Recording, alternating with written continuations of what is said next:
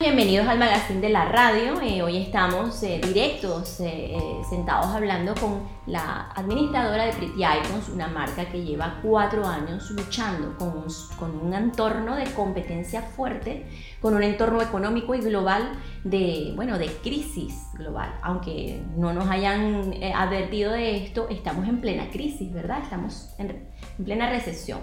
Estamos viviendo una, una crisis. Básicamente creo que lo primero es una crisis de valores y por eso se lleva a una crisis comercial, a una crisis económica. La crisis comercial ocurre porque nos atacamos los unos contra otros y no establecemos bases sólidas como para potenciar una marca donde todos podamos ser beneficiados. Exacto, estamos hablando de una competencia desleal, ¿verdad? Es correcto, porque la competencia más allá de, de que yo pueda hacer algo mejor que tú, eh, la competencia es dónde está mi valor agregado. Eso debería ser una competencia leal y la desleal es viendo dónde estás fallando tú para entonces ir en contra de eso. Y ridiculizarlo y hundirlo. Es correcto. Entonces, si, si yo tengo fuertes y tú tienes fallos, pero tú también tienes fuertes y yo tengo fallos, nos unimos y por eso podemos potenciar una marca. Entonces, en el caso de Pretty Icon, que es una marca que viene ya hace cuatro años trabajando, trabajando, trabajando, queremos eh, unirnos para que podamos crecer en conjunto. Y eh, las marcas se van desarrollando. Si yo tengo, por ejemplo, en Pretty con lo fuerte de las uñas y quiero a alguien que vaya en el fuerte de lo que es peluquería, hablo de la que es la estética como tal. Exacto. Entonces nos unimos para potenciar una marca, pero eso sí, es en conjunto, una marca, no Mari, no Cecilia, no X, sino la marca se llama, por ejemplo, me lo invento porque es mi marca, Pretty Icons. Exacto. Pretty Icons es un ejemplo de eh, entrar en un momento de entorno difícil ah, y, que no hay crecimiento. Es decir, hay estancamiento, incluso un momento de resistencia, casi, casi en bancarrota. Correcto, sí, sí, porque además que venimos de, te lo comentaba, de una guerra biológica, porque lo del COVID pues ha sido una, una guerra silenciosa. Sí. Luego venimos también de lo que pasó el año pasado con Afganistán y con Estados Unidos y ahora Rusia y Ucrania. Entonces estamos viendo recesiones, estamos viviendo momentos de guerra y no solamente es guerra eh, en armas, sino guerras también a nivel interno, a nivel emocional, de, emocionales, guerras también a nivel eh, comercial porque aquí es el, el, que, el más vivo el que va para adelante. Por supuesto, estamos en Hospitalet. No es lo que queremos. Claro que no, estamos en Hospitalet, un mercado complejo, ¿verdad? Correcto. Es complejo porque estamos en un, en un espacio donde las personas vienen a crecer, ¿verdad? En este momento el entorno marca muchísimo.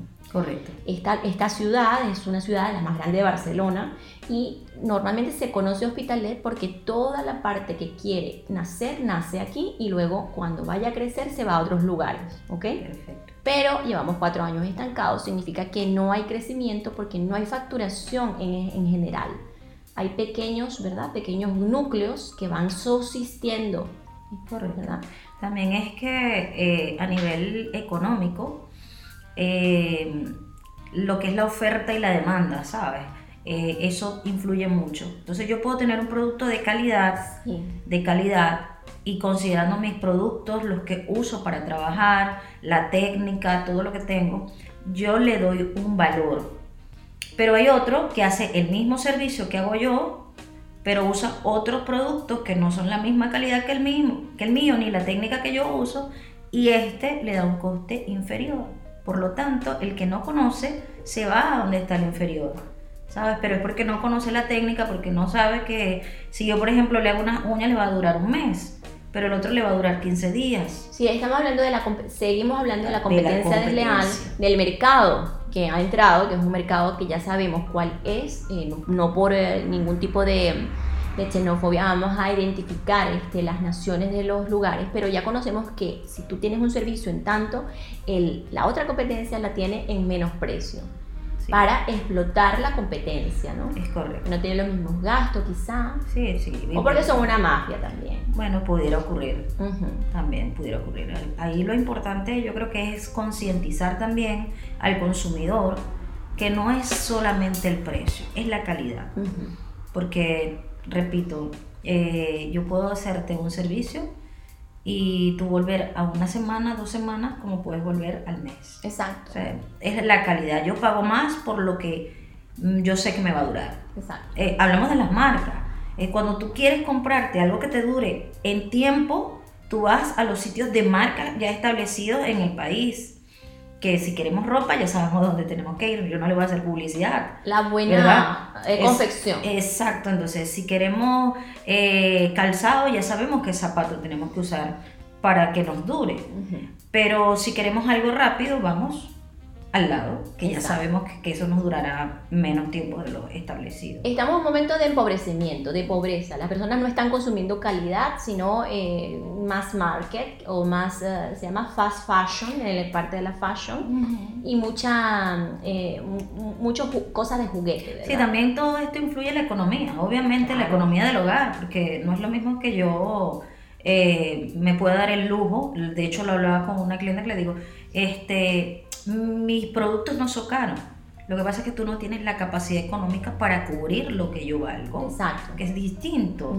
Y, no, no, y me pasa a mí también, yo puedo ir a un sitio y considerar que es caro eso, pero no, no es caro, es que no, mi capacidad económica no me da para adquirir eso. Pero estamos en España y lo vivimos en Venezuela también. Los productos caros, las marcas, están saliendo malas. Bueno, Y esto es en general. Entonces, hay alguien que se está enriqueciendo a tu costa, ¿no? Por ejemplo. En este caso, en el caso de la belleza, ¿verdad? Ne- Necesitamos un lugar, las mujeres, un lugar multidisciplinar, donde entremos, nos hagan las uñas y después nos hagan el cabello, nos hagan... Eso es positivo. El problema es que cuando entramos a un sitio de uñas, sabemos que esa parte se dedica a las uñas y que sabemos que solo a las uñas y, y- y están es- este, especializadas. correcto. Diferente cuando vemos un espacio multidisciplinar, que es lo que está pasando ahora, porque somos investigadores de mercado y decimos, en un espacio ofrecen el servicio de uñas, pero no son expertos en uñas. Pueden hacerte el manicure básico, pero no, no, no, no manejan marcas fuertes, eh, como dices tú, te la hacen mal. Yo, yo soy testadora de marcas y a- yo no me hago el manicure sino aquí porque yo sé que va a durar. Y, y lo sé porque trabajo muy, mucho con las manos de forma de pin- pintura y todo esto, y sé que duran. En Ya. cambio, me he hecho o en otras partes donde no son especialistas y, y- y- y- y he tirado el dinero, ¿no? Como se dice. En este momento, eh, tu, tu misión para combatir eh, este momento de recesión económica mundial, ¿ok? No es momento de crecimiento, no es momento de abrir negocios, es momento de coworking, Es correcto, ¿ok? sí, sí. de agruparse bajo una sola marca que sea potente y luego crear el franquiciado. Es correcto, sí, sí. Básicamente, como lo venimos hablando las marcas, el franquiciado es trabajar con una marca. En, en distintos lugares establecerte y decir, bueno, aquí va a funcionar Pretty Icons, ¿sí? Pero con qué? Con por e- mis productos, los productos que yo uso, con los colores que yo uso, eh, con la técnica que yo uso y puedo estar distribuida en muchos sitios del país y la intención del franquiciado es que trabaje de la misma manera que yo trabajo. Por eso se potencia una marca. Entonces la intención es bajarle los costes, obviamente. Por supuesto, porque hacen una sola publicidad, porque tienen una línea ya de distribución de productos, ¿verdad? Ya, esa- ya tú la investigación la hiciste. Llevas cuatro años haciéndola, de hecho ya tomamos, tomaste la marca de, de un, de, una, de un caso de éxito, ¿verdad? Esa marca ya venía con una construcción, Sí, sí. una base espectacular, ¿verdad? Y un legado también. Sí, este, lo que pasa también es que es importante que la gente se aferre a la marca y no a las personas, que es lo que hablábamos la otra vez. Eh, a veces queremos construir marcas con personas y eso no son marcas comerciales, sino marcas personales. Ujú. Entonces eh, es importante que tú te adhieras a lo que es la marca, en Eso este es- caso comercial. Eso desde el punto de vista de administración, que es totalmente válido porque cuando entras a un, a un- a un espacio y las políticas internas van a controlar que el empleado no comparta información con nadie, que sepa cuál es su labor, cuál es su deber y sobre todo que tenga un código ético, un código deontológico de profesión, porque si no esto se vuelve sale agua. De ahí la diferencia entre profesionales y novatos, ¿verdad? Claro. Que no respetan, e incluso los profesionales ya cometen delitos, ¿verdad? Pero bueno, Desde la parte de afuera del consumidor necesitamos ver personas.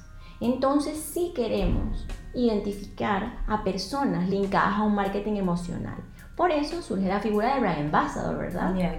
¿Ok? Y que también sepamos que nos ponemos en las manos de personas que están siendo educadas. En este, en este espacio eh, has educado a personas y han, han cambiado su, su manufactura de la uña y gracias a la técnica que ustedes usan. Se forman eh, técnicos para que puedan hacer un trabajo de calidad. Claro, todo esto es entrenamiento interno y es totalmente válido porque hay una persona, si la conviertes en un técnico, no es un técnico y la conviertes, sale mejor para ti que venga una persona y cambiarle sus hábitos, ¿verdad? Sí, sí, totalmente. Ok, esto se ve en todas las empresas en el parte de tú también fuiste administradora de recursos humanos, ¿verdad? Tú fuiste eh, jefa de recursos humanos. Sí, sí, entonces esa es mi, mi, profesión, por llamarlo de alguna manera, pues me gradué en eso, trabajé muchos años en el área administrativa, en el área de y no solo que trabajaste, exacto, no solo que trabajaste, fundaste. Ah, bueno, pues sí, estuve en un proyecto eh, en el estado, con el estado de Venezuela, obviamente, y un proyecto donde se contrató a todo el personal bajo unas directrices, obviamente yo tenía mi, mi supervisión, pero teníamos unas directrices, luego a mí me tocó contratar el personal que iba a estar eh, de cara al público, porque era un, un centro de salud y fue un centro de salud modelo en todo un estado. Luego se pudo replicar lo que ya hacíamos en varios estados. Por Entonces, la responsabilidad de contratar a las personas que iban a prestar el servicio, médicos, enfermeras, eh, camilleros, el personal de mantenimiento, el personal de seguridad, inclusive el personal administrativo que iba a estar conmigo. O sea, fue un trabajo bien arduo de muchos meses. Y luego cogiste, digamos, en ese aspecto ya tuviste la experiencia de, los, eh, de la parte humana, de, de cómo, cómo validar a esa persona por su característica y su preparación también. Sí, de hecho fue bastante gratificante porque teníamos inclusive personas eh, con, con, discapacidades que teníamos que contratar, personas eh, que hayan pasado por procesos penales también, que tenían que ser incluidas en la plantilla porque era una de las condiciones que nos colocaba el Estado. Muy bien. Y, y realmente fue bastante bien, muy, muy bien, porque te, te, das cuenta que aunque hayas tenido un pasado no muy eh, alentador, puedes crecer luego, puedes cambiar. Exacto, y lo mejor es hacer una actividad de, de valor. Eso es lo mejor. Entonces, luego de ahí pasaste a administrar una empresa, ¿verdad? Mm, bueno, era un, un grupo de empresas, eran cinco empresas.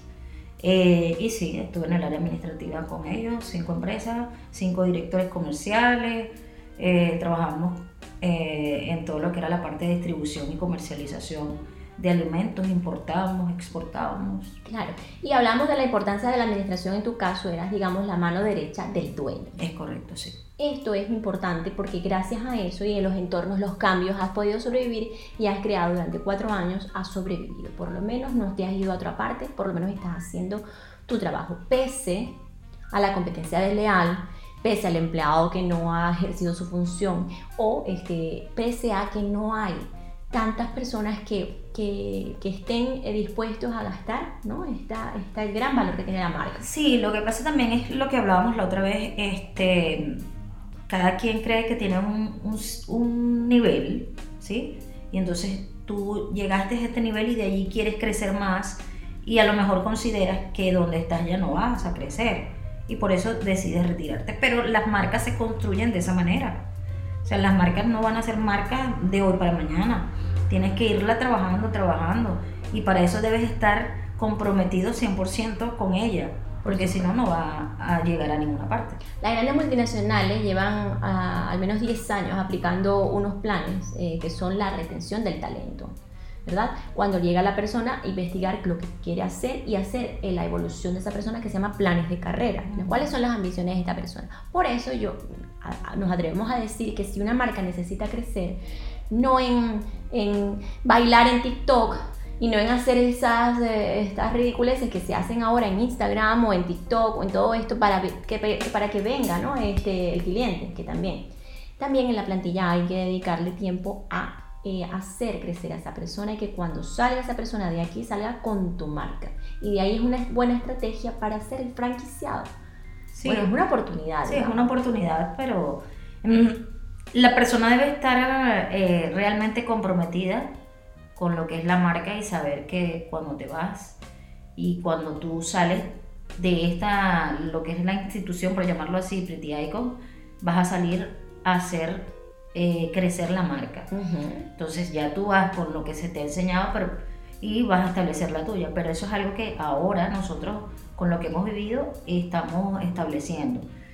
Que si tú quieres trabajar conmigo, más adelante tu plan de carrera es que seas una marca. O Exacto. sea, parte de mi marca afuera.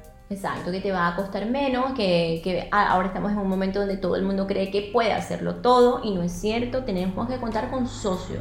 Sí. Se llaman joint venture. Esta figura es un- un- una persona que es un partner que está siempre contigo y aunque tenga su propio plan, es legal que tenga su propio plan de crecimiento. Lo hagamos juntos para un objetivo común que es sobrevivir en este momento. Y sobre todo en este entorno, hay que sobrevivir, porque si no se nos come la competencia, ¿verdad? Bueno, vamos a ir finalizando con tus conclusiones finales de, de, la, de tu perspectiva del, del franquiciado, de Bueno. la administración en general. La administración en general, yo creo, y si voy a estar siempre al 100%, como dicen, 100%, 100%. 100%, que la administración de un negocio es la base. Porque si tú no sabes cuáles son tus números, tú no sabes si puedes crecer o no puedes crecer. Exacto. Si es momento de que te fusiones con alguien y hagas lo que es un franquiciado o no. Entonces, eh, la base de todo negocio son los números. Tú puedes facturar millones, pero si no sabes qué estás gastando, entonces no llevas una buena, un buen control interno. Y de esta manera es que tú puedes establecer franquicia o puedes crecer a nivel eh, general. Eso pasa en la casa, eso pasa en los negocios, eso pasa en todo. Si tú no sabes cuánto estás gastando, puedes creer que facturas mucho, pero se te está yendo todo por algún lado. Exacto. Eso hay que ver. Y de hecho, claro, por supuesto, y de hecho saber eh, primero eh, los gastos de espacio, de agua, de luz, los gastos Sí, básicos. todo lo que es servicio. Nosotros tenemos gastos fijos, tenemos gastos, gastos variables. Entonces, lo que pasa es que la mayoría establece un negocio, abre un negocio y cree que, que es así solamente, ah, no, si tengo dinero y mira, todos los días facturo esto y esto y esto. Ajá, y, No, no. y lo que viene atrás, ¿dónde está? dar prioridades, por lo menos tu identidad fiscal, que es muy importante. La identidad fiscal, si tú no pagas Hacienda, no pagas los autónomos, no pagas en Venezuela, se llama freelance, ¿verdad? Si tú has pagado los autónomos durante tres años, que es que se le da más o menos, hasta los tres años eres emprendedor. Luego ya pasas a empresa. Es un cargo muy, muy, te queda muy grande si tú no pagas Hacienda. No eres nadie, o sea, eso es rapidito. No eres nadie, eres una persona que necesita sobrevivir y punto. Con un negocio que también está bien porque es economía de guerra. Es correcto. No eres empresario, no eres, dejémonos de tanta fantasmada, porque eso se lo dejamos a otros mercados, que, tam- que sí es cierto que hay mercados muy ricos ahora, ¿verdad? Pero eh, vamos a hablar de, en este espacio, sobre todo en este lugar que es Hospitalet, que es un, un lugar en crecimiento, ¿verdad?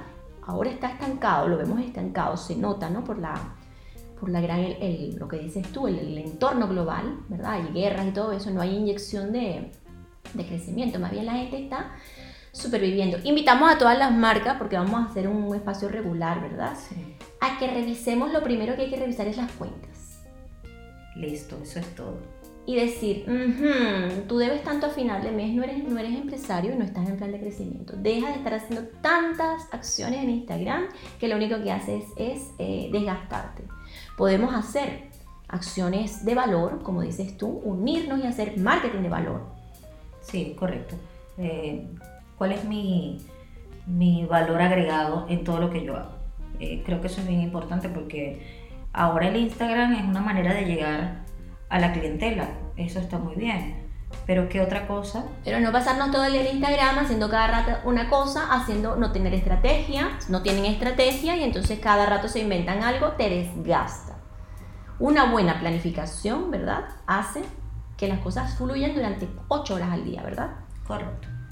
Y si más allá de las 8 horas tú le quieres dedicar más tiempo a tu trabajo, ya eso es el valor que le. Sí, Para eso eh, nos establecemos, nos ponemos, eh, nos organizamos los horarios y de esa manera pues podemos salir adelante. Ya lo demás es, es porque tú quieras hacerlo, no porque tienes que hacerlo. Ok, podemos hacer este, ahora un compromiso de hacer y convocar un workshop. Un workshop es un lugar donde vamos a hablar de los casos reales ¿okay? e ir testando ese, ese tipo de economía de cada marca, ¿okay? de personas que quieran empezar a hacer alguna actividad o que ya la están haciendo y no saben cómo conseguir más facturación. Eh, eso es lo primero, mirar los, números y establecer estrategias de comunicación, de marketing, etc. Pero sin números no hay acción. Sin números, por mucha inyección que le, que le metas a la, a la publicidad, no, no es sostenible esto. Es correcto, sí, lo importante es manejar bien el, la parte económica de la empresa, del emprendimiento, de, de, todo lo que tú estás haciendo. Esa parte económica es importante porque si no, no, no puedes crecer. Claro, por eso las personas cuando están en recesión están calladitas, no están haciendo tanto tanta ruido porque si no, te estás dedicando el trabajo a trabajar. Cuando yo, nosotros somos este, la parte de, de marketing y cuando vemos... Eh, mucha ruido, pocas nueces. Digo, cuando alguien no está metido en Instagram cada rato es porque está ocupado trabajando. Esto es, esto es así. Entonces vamos, vamos a ir equilibrando, ¿verdad? Sí, sí, sí. Y que de la administración, de ser, de ser revisión de números, va a salir la estrategia. Y entonces es ahí cuando vas a hacer una o dos acciones al día, una acción al mes de valor, de verdad, eh, una acción periódica en tu lugar de trabajo, en el punto de venta, que esto es ya una acción en base a los números. Hoy tengo presupuesto para inyectarle a Instagram, pues se le inyecta publicidad a Instagram. Hoy tengo presupuesto para hacer, no, esto lo vamos. Sí, claro, para eso existen los presupuestos, para que tú sepas qué vas a hacer en el mes, qué vas a hacer en la semana o inclusive en el año. Los presupuestos los puedes hacer mensuales, anuales, lo mejor es que sea anual y lo, puedas fraccionar. Ya tú sepas, mira, mi presupuesto anual es de tanto y yo sé que mensual tengo que hacer tanto y gastar tanto. Eso es la forma más eh, honesta de trabajar el marketing. Claro, pero números. el presupuesto es una cosa y la ejecución del presupuesto es otra. Entonces no solamente tengo que presupuestar, yo también tengo que saber si he ejecutado lo que presupuesté. En las revisiones de los planes, claro. Exactamente. Bueno, invitamos a las personas, luego haremos la campaña para hacer los workshops, las personas que quieran estar aquí y en directo hablar acerca de las, no, no, no tan específico porque ya eso será eh, algo personalizado, ¿verdad? Del desarrollo de las marcas, pero bajo los números y con un caso de éxito que es el tuyo que has sobrevivido gracias a la administración. Bueno, dentro de un entorno en guerra. Estamos hablando de que eso es un caso de éxito increíble.